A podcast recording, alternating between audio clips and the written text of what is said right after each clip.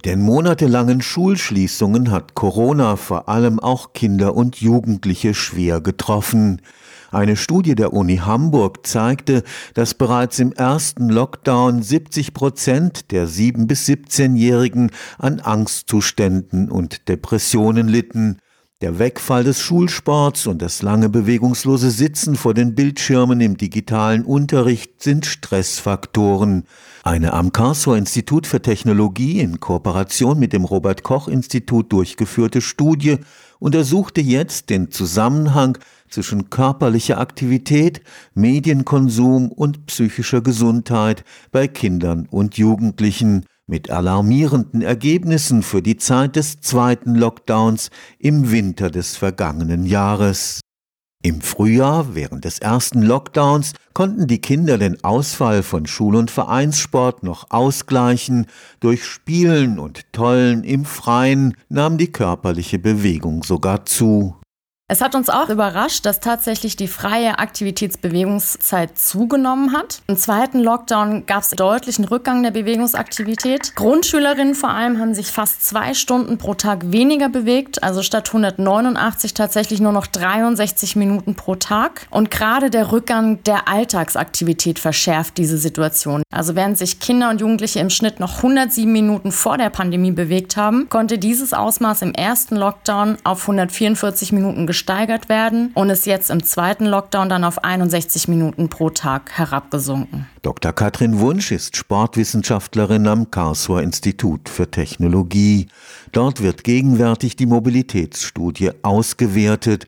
Repräsentativ für ganz Deutschland wurden während dem ersten und zweiten Lockdown psychische Belastungen, sportliche Aktivitäten und der Medienkonsum der Kinder und Jugendlichen untersucht. Es gibt einen negativen Zusammenhang zwischen der Mediennutzung und der Aktivität während der Pandemie. Also die Kinder, die vorher einfach schon viel Fernsehen geguckt haben, viel Computer gespielt, viel am Handy unterwegs waren, desto weniger aktiv waren diejenigen dann eben auch während der Corona-Pandemie. Dabei zeigt die Studie ganz deutlich, psychisch schon vorbelastete Kinder bewegen sich weniger und verbringen dann auch mehr Zeit vor dem Bildschirm. Wer vor der Pandemie eine sehr gute mentale Gesundheit hatte, der war in der Pandemie tatsächlich auch aktiver. Sozial benachteiligte Kinder in der Stadt haben am meisten unter der Pandemie gelitten. In der Auswertung zeigt sich, dass vor allem der soziale Status von den Eltern einen großen Einfluss aufs Verhalten sowie auf die Gesundheit der Kinder und Jugendlichen hat. Außerdem haben wir natürlich feststellen können, dass vor allem Kinder, die im ländlichen Raum wohnen, ihre Bewegung steigern konnten, nicht die Kinder, die in städtischen Gebieten leben. Also gerade die trifft natürlich der Wegfall des Vereinslebens besonders. Und ebenfalls hat die Wohnsituation natürlich einen Einfluss.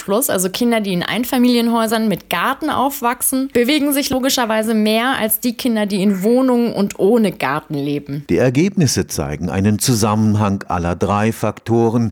Bewegung, psychisches Wohlbefinden und Medienkonsum beeinflussen sich gegenseitig. Wir müssen also an allen drei Ebenen Ebenen ansetzen. Sowohl an der Erhöhung von Sport, von Aktivitätszeiten, an der Reduktion von Medienzeit oder Bildschirmzeit und aber auch ganz wichtig, was wir jetzt hier in der Studie rausfinden konnten, an der Erhöhung und an der Verbesserung auch unserer mentalen Gesundheit. Und genau das ist eigentlich ein Punkt, der bei Kindern und Jugendlichen kein so hohes Ansehen hat wie jetzt in der Erwachsenenbevölkerung. Tatsächlich sind Kinder und Jugendliche im internationalen Vergleich in Deutschland größere größeren psychischen Belastungen ausgesetzt als in anderen Ländern.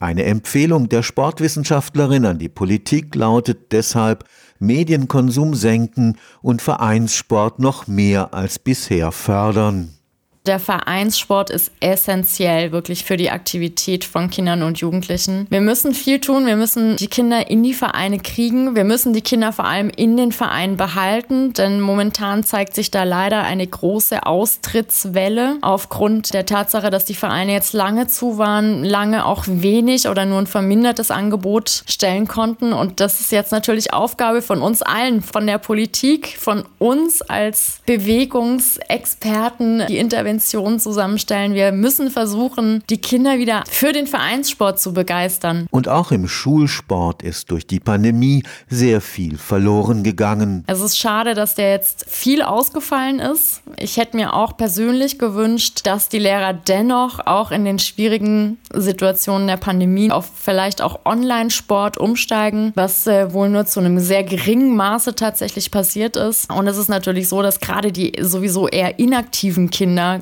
von diesem Wegfall jetzt sehr betroffen waren. Und genau die gilt es jetzt wieder aufzufangen und wieder für den Sport zu begeistern, in sportliche Angebote zu integrieren. Stefan Fuchs, Karlsruher Institut für Technologie